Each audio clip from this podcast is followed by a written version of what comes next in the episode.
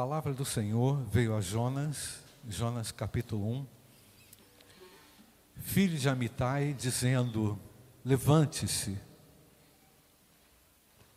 levante-se, vá à grande cidade de Nínive e pregue contra ela, porque a sua maldade subiu até a minha presença. Jonas se levantou, mas para fugir da presença do Senhor, para Tarsis. Desceu a Jope e encontrou um navio que ia para Tarsis. Pagou a passagem e embarcou no navio para ir com eles para Tarsis, para longe da presença do Senhor. Mas o Senhor lançou sobre o mar um forte vento, e levantou-se uma tempestade tão violenta, que parecia que o navio estava a ponto de se despedaçar. Então os marinheiros ficaram com medo e clamavam, cada um ao seu Deus. E lançaram no mar a carga que estava no navio, para que ele ficasse mais leve. Jonas, porém, havia descido ao porão do navio e ali havia se deitado e dormia profundamente. O capitão do navio se aproximou de Jonas e lhe disse: O que está acontecendo com você? Agarrado no sono? Levante-se e invoque o seu Deus. Talvez assim esse Deus se lembre de nós, para que não pereçamos. Os marinheiros diziam uns aos outros: Vamos lançar sortes para descobrir quem é o culpado desse mal que caiu sobre nós lançaram sortes e a sorte caiu sobre Jonas. Então lhe disseram: Agora nos diga, quem é o culpado por esse mal que nos aconteceu? Qual é a sua ocupação? De onde você vem? Qual é a sua terra? E de que povo você é? Jonatas respondeu: Eu sou hebreu e temo o Senhor, o Deus do céu que fez o mar e a terra. Então os homens ficaram com muito medo e lhe perguntaram: O que é isso que você fez? Pois aqueles homens sabiam que Jonas estava fugindo da presença do Senhor, porque ele, ele lhes havia contado. Então lhe perguntaram: O que devemos fazer com você para que o mar se acalme? Disseram isso porque o mar ia se tornando cada vez mais tempestuoso. E Jonas respondeu: Peguem-me e me lancem no mar, então o mar ficará calmo, porque eu sei que por minha causa esta grande tempestade caiu sobre vocês. Em vez disso, em vez disso, os homens remaram, esforçando-se por alcançar a terra, mas não podiam, porque o mar ia se tornando cada vez mais tempestuoso contra eles. Então clamaram ao Senhor e disseram: Ah, Senhor, rogamos-te que não nos deixe perecer por causa da vida deste homem, e não faças cair sobre nós esse sangue inocente, porque tu, Senhor, fizeste o que foi do teu agrado. Em seguida, os marinheiros pegaram Jonas e o lançaram no mar. E a fúria do mar, o que aconteceu, irmãos? Se acalmou. Então, estes homens, estes, né, que lançaram Jonas ao mar, temeram muito o Senhor e ofereceram sacrifícios ao Senhor e fizeram votos. Versículo 17 o Jonas, o perdão, o Senhor ordenou que um grande peixe engolisse Jonas. E Jonas esteve, o que é está escrito, irmãos? Três dias e três noites no ventre do peixe. Amém, irmãos? Pai bendito, abençoe a exposição da tua palavra em nome de Jesus. Amém. Amém. Você já conhecia essa história? Sim ou não, irmão? Sim? A maioria sim, né? Irmãos, eh, a gente olha essa história de Jonas, essa narrativa bíblica que interpreta, que mostra, que apresenta a situação de alguém que foi primeiramente visitado por Deus Alguém que primeiramente recebeu de Deus uma comissão. Deus quis, de uma maneira bem pessoal, estreita, que Jonas fizesse algo, algo que estava dentro do coração do rei, do Deus. Deus, que é Deus dos céus e da terra, conhecedor de todas as coisas. E meus irmãos, quando a gente olha para essa história, a gente começa a pensar nas provações, nas lutas e nas dificuldades que muitas vezes os indivíduos enfrentam, especialmente provações, não é? É, é incrível como, quando nós olhamos na Bíblia Sagrada, homens e mulheres que enfrentaram duras e profundas provas, lutas intensas, que agora eu vou classificar de provações.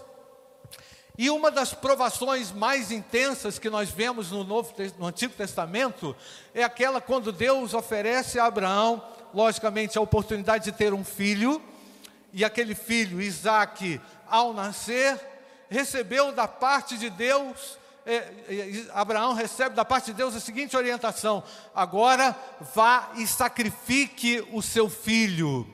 É interessante que hoje de manhã na escola bíblica dominical, na minha classe, nós tratávamos sobre a obediência e a necessidade de desenvolvermos uma obediência a Deus. Deus, meus queridos, eu quero falar com você. Deus é o Rei do universo, governador e sustentador de todas as coisas. Ele é o Rei. Amém, irmãos? Abraão, percebendo a grandeza de Deus, o que ele faz? Caminha por três dias e três noites na, na direção do sacrifício do seu próprio filho. E ali aquele homem, numa grande prova de fé, entregando o seu filho, depois de 25 anos de espera, o filho da sua velhice, para o sacrifício, é interrompido naquele gesto, naquele momento, pelo próprio Deus. Deus queria, através daquela aprovação, daquela, daquela situação, é, extrair dele a sua fé, reconhecer que nele havia um coração de fé. Meus irmãos, a fé, ela é algo que transcende a nossa capacidade de racionalização. Quem é que poderia conceber essa ideia numa história tão, entre aspas, absurda aos olhos humanos? Deus pedir o próprio filho da promessa que ele mesmo havia dado a Abraão: Abraão, você vai ser pai de muitas nações e através da sua descendência, muitos, você vai é, é, povoar a terra.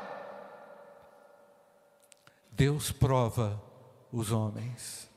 Vemos também, irmãos, é, como em outras situações do Antigo Testamento, o rei Ezequias foi um outro personagem destacável também, extremamente provado e o texto bíblico diz que Deus o provou, provou Ezequias com o objetivo de que uh, o seu coração apresentasse ou revelasse tudo que estava lá dentro. Deus queria saber tudo que estava dentro do coração daquele homem, através das provas, através das grandes provações da nossa vida, Deus consegue perceber e mostrar para nós mesmos o que é que está lá dentro do nosso coração.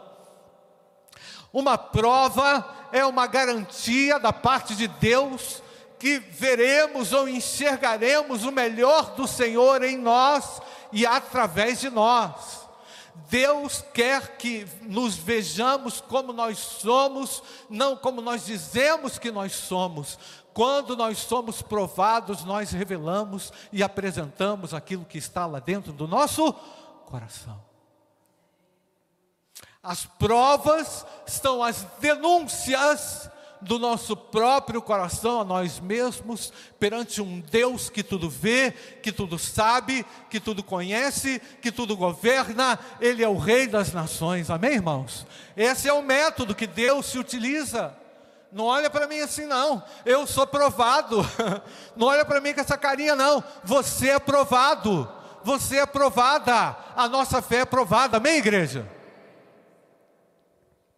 E me parece que nesse tempo estamos sendo provados de muitas formas.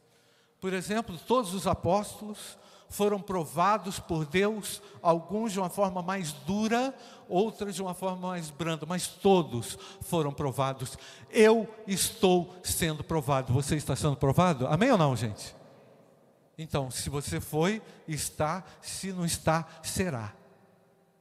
É só uma questão de tempo, porque Deus quer extrair de nós o melhor, o mais robusto da nossa confiança, da nossa fé, porque Ele domina, Ele governa, Ele é o Rei das nações. Não quero pregar aqui a mensagem do desencanto, mas da realidade. Essa é a realidade sobre os servos de Deus, sobre os filhos de Deus, sobre aqueles que seguem a Cristo, sobre aqueles que caminham juntamente com Cristo, pois o próprio Filho de Deus foi extremamente provado, não é, irmãos? O apóstolo Paulo, por exemplo, ao escrever a respeito das suas lutas e provações que ele enfrentou durante toda a sua vida, ele chega ao final e ele diz assim: Combati o bom combate, completei a carreira e fiz o que, irmãos? Guardei a fé. Combati o bom combate, repete comigo: combati o bom combate, completei a carreira e guardei a fé. Não perca a sua fé. Não perca sua confiança em Deus. Não seja desaprovado por Deus na prova que você enfrenta, na provação que você enfrenta, na luta que você enfrenta, na situação que você enfrenta. O apóstolo Pedro chega a dizer para que nós não estranhemos a provação pela qual nós somos submetidos é, eventualmente para que através da prova da nossa fé, da provação da nossa fé, possamos renovar a nossa esperança, ainda que aquilo nos custe algo, ainda, aquilo que nos, ainda que aquilo nos sacrifique algo, o nosso Deus é um Deus que em todo tempo conhece e sabe daquilo que nós mais precisamos. Você crê assim ou não, gente? O autor aos Hebreus revela que vários crentes provaram escárnios, experimentaram escárnios, açoites, prisões, maus tratos, aflições, até morte violenta. O, o, capítulo 11 de Hebreus diz que alguns foram cerrados ao meio. Olha isso, gente. Imagina isso, irmãos. Imagina tamanha aprovação na sua história, ou na história de alguém da sua família, por causa simplesmente do nome de Jesus. Deus nos prova. Mas é, como é que nós reagimos, irmãos, às provações, né? Logicamente ficamos entristecidos. Talvez você tenha passado por isso aí recentemente, entristecido não é? A maioria das provações expressam, é, é, elas, são, elas são colocadas em momentos de extrema dificuldade, quando mais você precisava da graça, quando mais você precisava da intervenção de Deus, foi ali que você foi provado. Deus parece que estava desfazendo algo, não é, irmãos? Para construir algo maior. O nosso Deus é um Deus grandioso. Você crê nisso ou não, gente? Quando Deus prova os crentes, Ele nos purifica, irmãos, das impurezas, nos conduz a uma certeza maior a respeito de quem Ele é, do cuidado e do amor dele por nós, não é? Nosso Deus é leal, você crê nisso? Dá uma glória a Deus, irmãos. Ele é fiel. Agora Ele é Rei. Ele não é um Deus democrático. Anota aí o que eu estou falando. Ele não é um Deus democrático, é um Deus teocrático. A base do seu governo é a teocracia. Sabe o que é isso, irmãos? Ele manda e a gente faz. Amém, irmãos? Ele ordena e fazemos. A Sua palavra é a expressão máxima da Sua vontade. Na palavra de Deus que nós identificamos as ordens, as direções de Deus para a nossa vida. E eu vou dizer a você: estamos seguros de acordo com as ordens de Deus, com as direções de Deus. Você crê nisso ou não, gente? Ele falou para Abraão: meu querido, sai da sua terra e sai também da sua parentela e vai para uma terra que é tipo assim, o Havaí. Foi isso que ele falou? Não. Sai da sua terra e da sua parentela e vai para uma terra que eu te mostrarei. E lá estava cheio de falsos deuses, de, dos deuses dos cananeus, aquela bizarrice de deuses. Deus, na sua suprema vontade, nos orienta e nos conduz, amém, irmãos? Agora preste atenção aqui comigo. Jonas não estava sendo provado. Jonas estava sendo repreendido, porque uma ordem já tinha sido o quê? Liberada. Jonas estava debaixo de uma direção do próprio Deus, promovendo um tumulto, uma confusão generalizada naquele barco, para que Jonas pudesse perceber ou ter na sua consciência aguçada aquilo que Deus queria fazer. Gente, nós só encontraremos descanso, paz, alegria. Nós, como filhos de Deus, só encontramos descanso, paz e alegria quando vivemos de acordo com a vontade de Deus. Amém, queridos? Ela é o que, irmãos? Ela é boa. E o que mais? Ela é perfeita. E ela é o que mais, queridos? Ela é agradável e ela não acrescenta dores a nós. Mas o coração de Jonas era um coração duro, irmãos. Ah, mas ele era servo de Deus? Sim, pastor. Era alguém que Deus tinha chamado. Mas o coração de Jonas estava tão duro para com os ninivitas que ele não aceitou a ordem de Deus. Que ele rejeitou a governança de Deus e preferiu seguir o seu próprio caminho. O texto diz claramente que Jonas fugiu da presença de Deus. Olha isso, gente. Deus vem até ele com toda a graça. Deus vem a ele e apresenta a ele uma proposta, e ele faz o contrário. Foi lá, comprou uma passagem de primeira classe, estou inventando, tá, gente? Ele falou assim: não, vou dar um rolé, vou dar um pulo lá em Tarsis, não é? Eu estou precisando refrescar a minha cabeça, não é? Eu estou muito estressado, não é? Porque essa ordem aí de pregar para os ninivitas não vai dar certo, eu tenho que dar uma volta.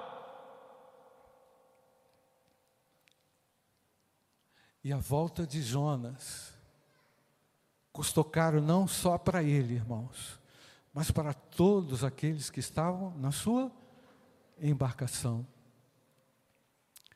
Querido papai, quero falar com você que é casado.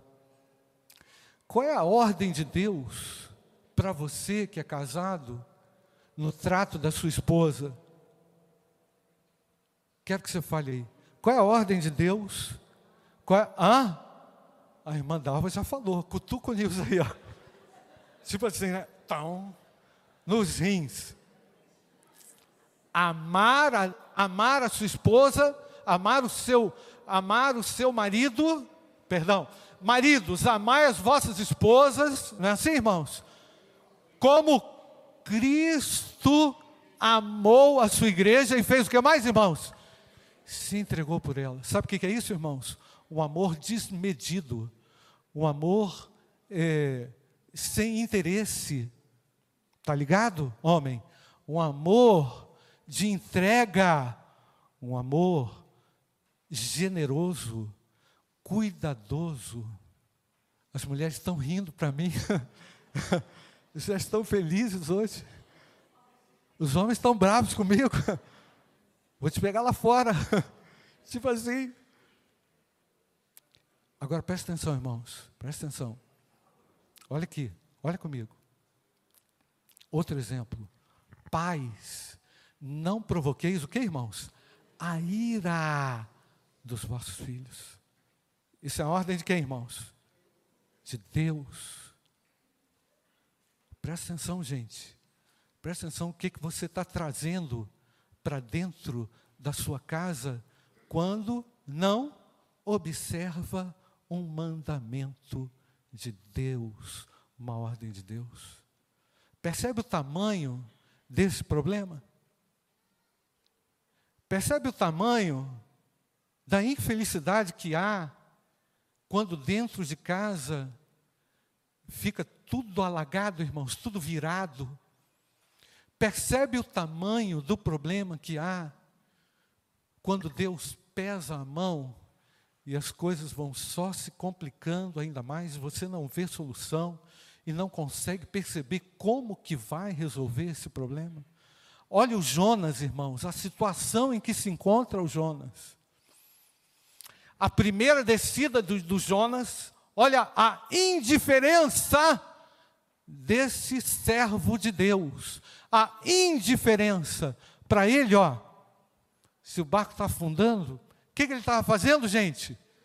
Aonde? Lá no porão, me esquece. Me mira, mas me erra. Eu estou aqui dentro. Eu vou ficar aqui dentro quietinho. Enquanto isso, todos que estavam no barco estavam clamando, cada um ao seu Deus, a respeito daquele, daquele fato. Enquanto isso, o servo de Deus pecando por omissão. Presta atenção em você, homem, na sua atitude dentro de casa, agindo como menino, com medo das coisas, omisso.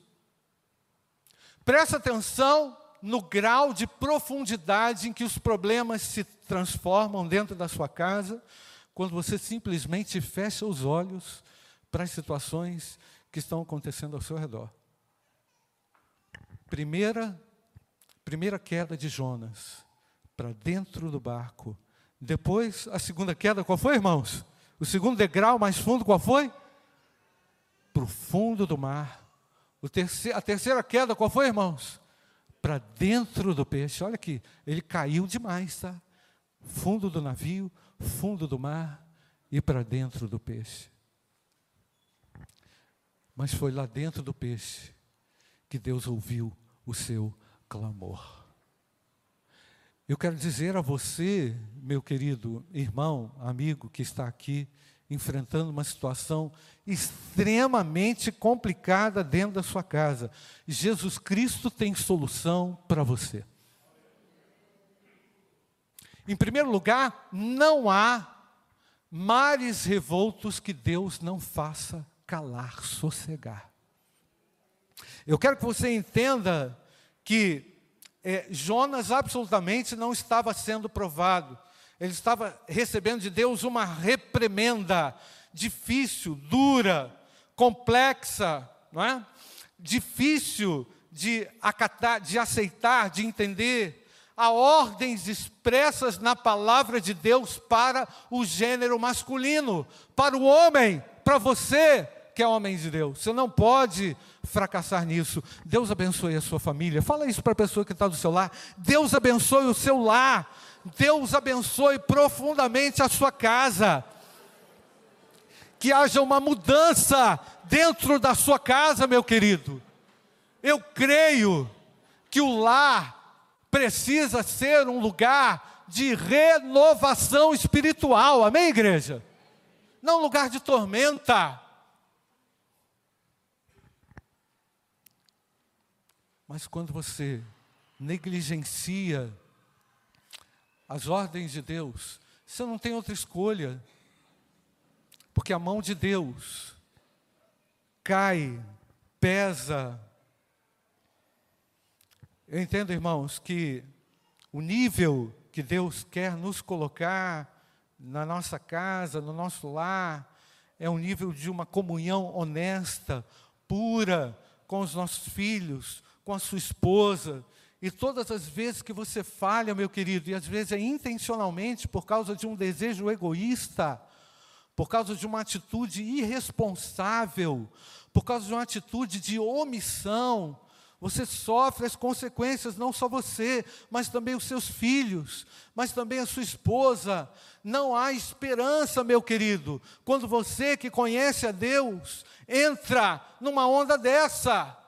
O único caminho, meu querido, é o caminho de volta. O único caminho é o caminho do retorno. Inclusive, aqui na quarta-feira, nós cantamos essa canção, não foi, Tamara? A gente estava cantando aqui, precisamos voltar a esse lugar do primeiro amor, no lugar da inocência, onde Deus deseja nos colocar numa posição como sacerdotes do nosso lar. Homens, homem, meu querido homem de Deus, Deus quer levantar a sua, a sua paternidade de uma forma bíblica, crescente, constante, para que a bênção de Deus repouse dentro da sua casa.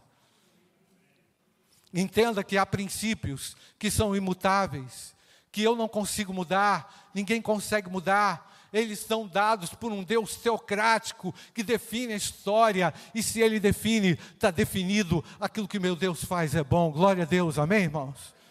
Todas as vezes, meu querido homem, que você não viabiliza a unidade, você inferniza a sua casa, você tumultua o coração da sua esposa, você causa insegurança dentro da sua casa, agindo como uma criança Deus não quer isso de você.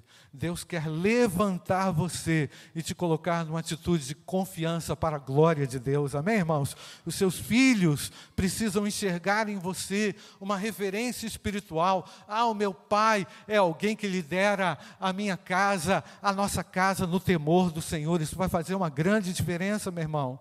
Todas as vezes que você não se importa com aquilo que está acontecendo com o coração da, su, da sua esposa, com aquilo que está acontecendo com o coração dos seus filhos, você só cobra, cobra resultado, isso não é ação de Deus. Você não contribui. A palavra do Senhor veio a Jonas dizendo: Levante-se, rapaz, vá àquela cidade e pregue contra ela. Em outras palavras, não fuja da sua responsabilidade, não invente desculpas, não coloque a sua vontade acima da vontade de Deus. Quando o homem deliberadamente desobedece, começa a acontecer esses movimentos complexos que Deus realiza para nos chamar a atenção. É? Jonas, retorne à sua posição de omisso, é? para que você recomece a sua jornada diante daquilo que eu te ordenei. Quando tentamos fugir da presença de Deus, quando pensamos que a nossa omissão pode nos ajudar a resolver as coisas, Deus se mostra presente. Mas eu quero falar com você, meu querido, que está sendo provado, onde o seu barco aí está sendo quase afundado, Deus não está se vingando de você seria muito, eh, seria uma, uma força desproporcional muito grande se Deus estivesse se vingando de você. Ele está agindo em seu favor, porque Ele quer de você a obediência. Agora, quer ver? Para você também, mulher, é a mesma coisa. tá? Todas as vezes que você não compreende qual é o seu papel, todas as vezes que você ultrapassa o seu papel, todas as vezes que você envergonha o seu marido, todas as vezes que você quer, quer é, medir forças com o seu marido, você também atrapalha o projeto de Deus. Todos nós, meus queridos, falhamos e fracassamos na nossa, na nossa, na nossa intenção de acertar, mas Jonas deliberadamente fugiu da presença de Deus. Ah, tem uma tempestade agora dentro da minha casa, pastor. Eu quero dizer a você: não fuja mais da presença de Deus, não insista mais no seu erro. Há uma dureza também, eu quero falar para você aqui, terceira observação: há uma dureza muito grande no coração do homem, né, irmãos? É, a gente percebe essa dureza no coração desse homem. Olha que incrível, irmãos, olha isso. O Jonas deu a alternativa, né? Ah, tá, vocês resolvam isso aí. Parece que foi quase uma alternativa suicida. Parece, não estou dizendo que foi, não. Jonas falou assim: ah, tá, me joga no mar. Me joga no mar que eu tenho certeza que essa onda vai passar. O que, que, que, que aqueles homens fizeram? Não obedeceram a Jonas. O que, que eles fizeram? Se esforçaram para quê, irmãos? Para chegar à beira da praia. Foram dar uma força, né? Deram uma força para Jonas. Peraí, cara, a gente não vai te jogar na água, não. Esse negócio está gelado, você vai ter uma hipotermia, você não sabe nadar. Não vai dar certo esse negócio. Nós vamos nadar, nós vamos aqui remar e tentaram, não conseguiram, não teve jeito. Sabe o que isso representa, irmãos? Não tem jeito. Deus define as coisas desde o início, e o que ele definiu está definido, vai acontecer, e aconteceu. Esse homem foi lançado na profundeza do mar, e a calmaria chegou. E o que, que aconteceu com aqueles homens, irmãos? Todos eles glorificaram ao Deus de Jonas, não é isso, irmãos? E o próprio Jonas, olha isso, e o próprio Jonas, mesmo assim, olha a dureza, mesmo assim, não se arrependeu. Onde é que ele foi se arrepender, irmãos? Lá dentro do peixe. Irmãos, parece que tem provas, parece que tem dificuldades que ainda não são suficientes, às vezes, para acordar o indivíduo. É verdade ou não, irmãos? O negócio tem que piorar, não é? Parece que tem que piorar. Meu querido, não deixe as coisas piorarem por causa da sua teimosia. O caminho de Deus é perfeito. A minha orientação em nome de Jesus para você é volte e arrependa-se e volte aonde você caiu, porque há uma alternativa segura para você. Então perguntaram: o que devemos fazer com você para que o mar se acalme? Eles disseram isso porque o mar ia se tornando mais tempestuoso. Jonas respondeu: Peguem-me e me lancem no mar, e o mar ficará calmo, porque eu sei que por minha causa, olha a consciência, irmãos, a consciência de culpa desse camarada, né? desse servo de Deus. Ele sabia que havia algo com ele, e quando lançaram sortes, alguém poderia dizer assim: esse Jonas é um azarado, né, meu irmão? Mas quando lançaram sortes, o negócio ainda caiu em cima dele.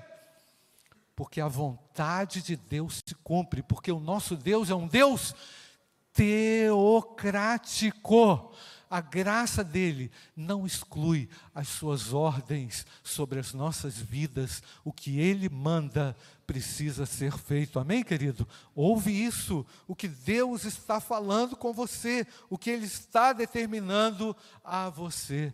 E agora, para concluir, eu quero falar com você. Eu não sei em que estágio você está na sua tormenta, ou se você tem enfrentado uma tormenta.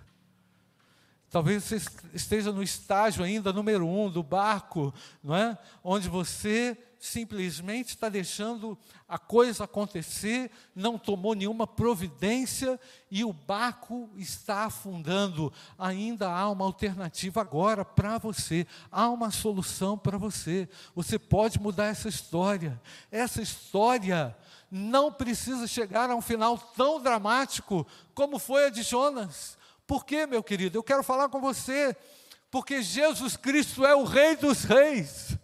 Amém, irmãos? É, é, Ele quem governa hoje de forma soberana. Ele é rico em perdoar.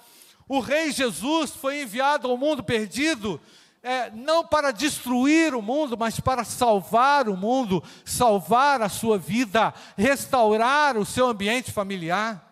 Ele morreu na cruz, se sacrificou na cruz para dar um fim ao seu pecado e conceder a você a vida eterna com Deus. Quando Jesus entra na história do homem, na história de uma mulher, quando Jesus toma o centro da nossa vida, o nosso lar fica em paz, o nosso coração fica em paz, a nossa relação conjugal fica em paz. Amém ou não, irmãos? Nós procuramos redefinir a nossa história, não mais de acordo com a nossa vontade, mas de acordo com a vontade de Deus. E eu quero falar a você, a vontade de Deus é que você conheça a Jesus Cristo e receba dele o seu perdão e a sua graça. Agora, se você já conhece Jesus e ainda tem teimado em não compreender a vontade de Deus, está lutando com as suas próprias forças, está querendo lutar contra Deus, está querendo fugir da presença de Deus, está querendo fugir da verdade de Deus, talvez você esteja enfrentando algumas consequências desastrosas, difíceis, complexas. Mas Ele vem ao seu encontro, porque quer tirar você dessa tormenta, quer tirar você dessa tempestade, pode tirar você dessa tempestade. Basta que você o reconheça nessa hora, dizendo: Meu Deus, eu quero voltar de onde eu caí, eu quero sair desse lugar, eu quero sair dessa omissão. Eu não posso mais conduzir as coisas do meu jeito, eu quero o teu jeito, eu prefiro a tua vontade. Eu prefiro a tua vontade. Eu prefiro caminhar na luz do Senhor, em conformidade com a vontade de Deus. Olha, gente, ah, olha, gente, a importância de você fazer uma reflexão profunda agora sobre o que é que tem governado a sua vida, se é a sua própria vontade, o seu eu, o seu ego, ou se é a vontade de Deus. Deixa Deus tomar conta, deixa Ele ser o Senhor, deixa Ele tomar o primeiro lugar na sua vida, na sua história. Eu quero, antes da gente cantar essa canção, eu quero orar com você, eu quero falar com você que entrou aqui perdido, atormentado. Deus pode fazer calmaria no meio dessa tempestade na sua relação conjugal, na sua relação com seu filho, você, filho, na sua relação com seu pai, você que está desobediente ao pai, você que não tem honrado seu pai, você que não tem honrado a sua mãe, você que tem vivido uma rebeldia sem fim, Deus quer fazer um conserto em você, com você, no seu próprio coração nessa hora. Volte ao Senhor. Eu quero identificar aqui se há alguém nessa hora que quer se reconciliar com Deus, pastor, eu fui muito longe. Eu fui muito longe. Hoje eu estou vivendo uma consequência drástica da minha desobediência, mas eu quero voltar. Eu sei que há um caminho para mim. Jesus é um caminho para você. Ele é o caminho para você. Ele é o, é o caminho, a verdade e a vida. Há solução para você.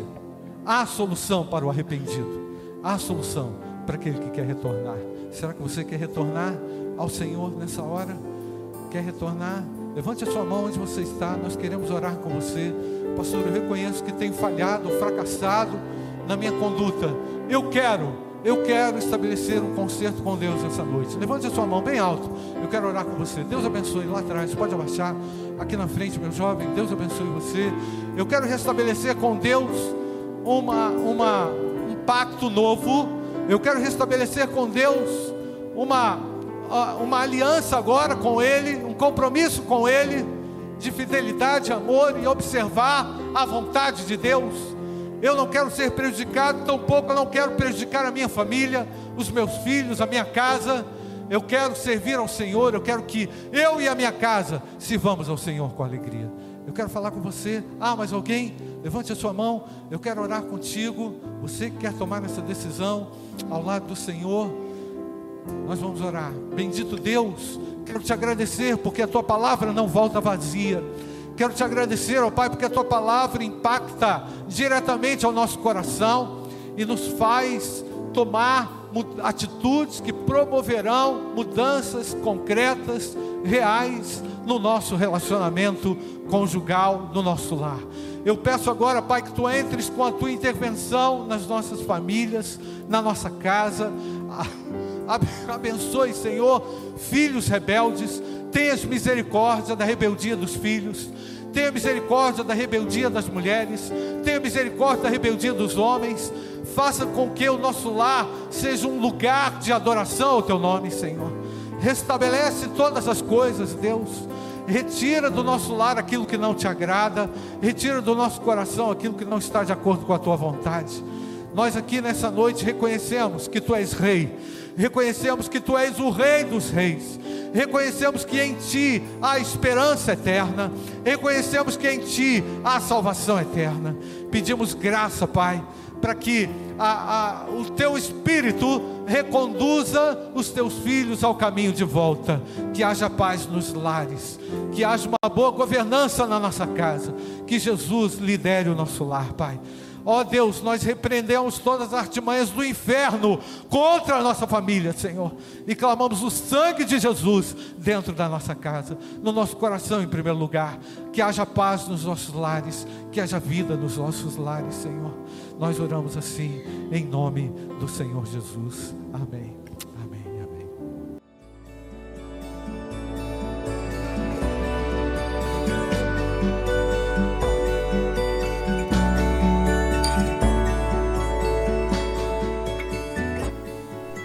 Igreja Batista do Bom Retiro tem plena convicção de que a palavra de Deus é poder para salvar e transformar vidas. Nosso desejo é que essa mensagem tenha alcançado seu coração. Para saber mais sobre quem somos e em quem acreditamos, acesse ibbrpatinga.com.br.